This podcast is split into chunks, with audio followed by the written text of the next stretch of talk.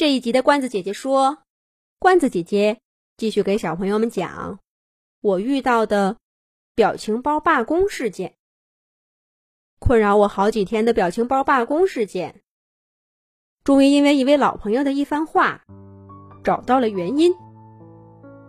我一定是做了什么事儿，得罪了这些表情包里的小鸭子、小兔子们。但究竟是什么事儿呢？一切似乎又回到了起点。我知道原因，却还是毫无办法。我能怎么得罪表情包呢？我总不能打他们、骂他们吧？想打想骂，也打不着、骂不着呀。我也没像朋友那样丑化他们。他们对我到底有什么不满呢？我翻看从前的聊天记录，想找找线索。嘿，这些表情包。做的真是绝呀！走的连一片云彩都不留，连我用过表情包的地方都剩下一片空白。我找朋友截个图给我看，可人家说，从聊天记录来看，我从来都没使用过表情包。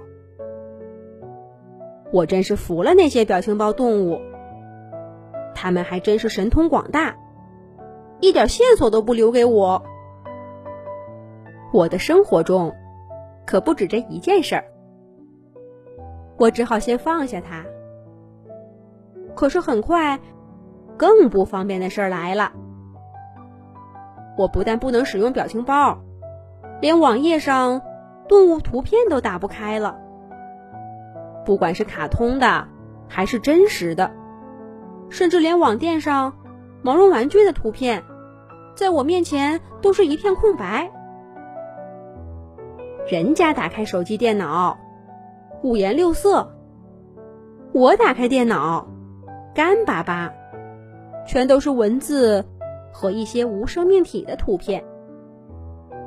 我借别人手机来看，那屏幕竟然会在我看的一瞬间把图片变没，又在我把手机还给人家以后再次出现。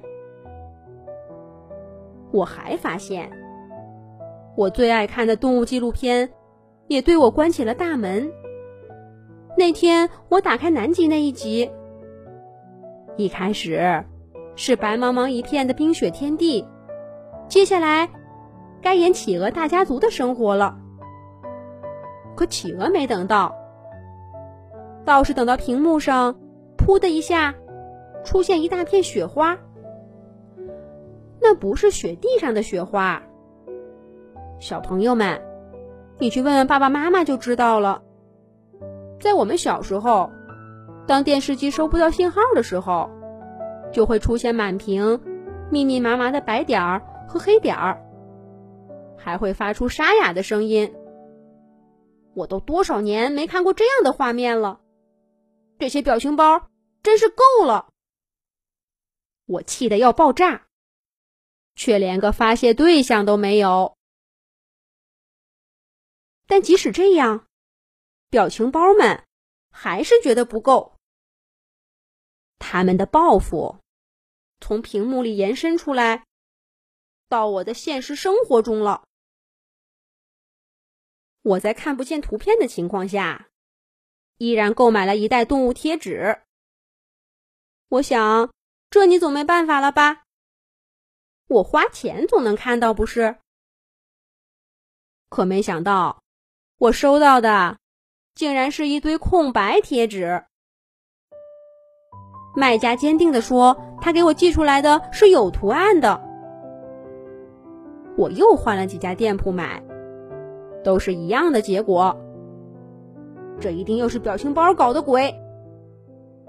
但这还不算完。有天早上我醒过来，猛然发现堆满毛绒玩具的床上。只剩下我一个人了。我的天哪！我家的毛绒玩具，不知道是自愿的还是被迫的，也被这些表情包给搞走了。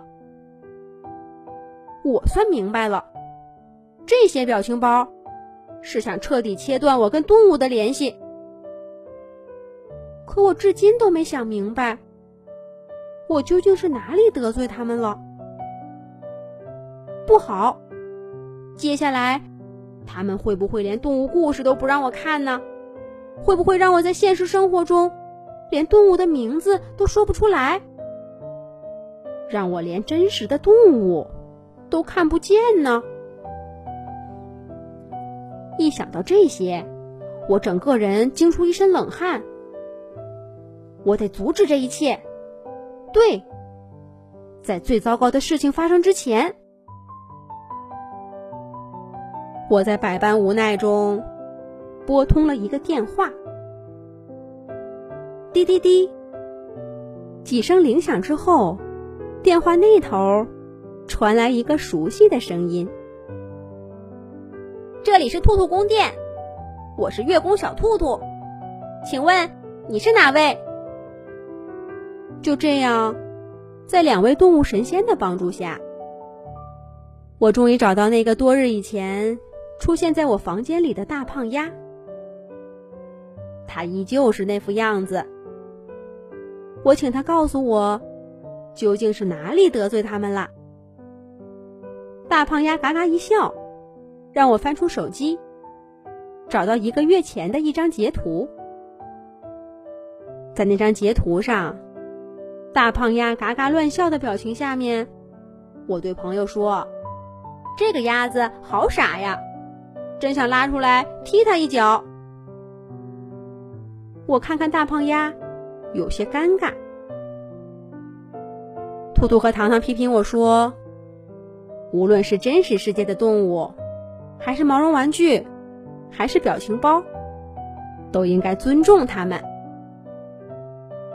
我很真诚的向大胖鸭道了歉，他也原谅了我。然后我就迷迷糊糊的睡着了。等再醒来时，一切都恢复了正常。我的毛绒玩具还在，纪录片还能看，表情包也又能用了。我晃晃脑袋，想不明白这一切是真实发生过呢，还是一个梦。小朋友们，你觉得呢？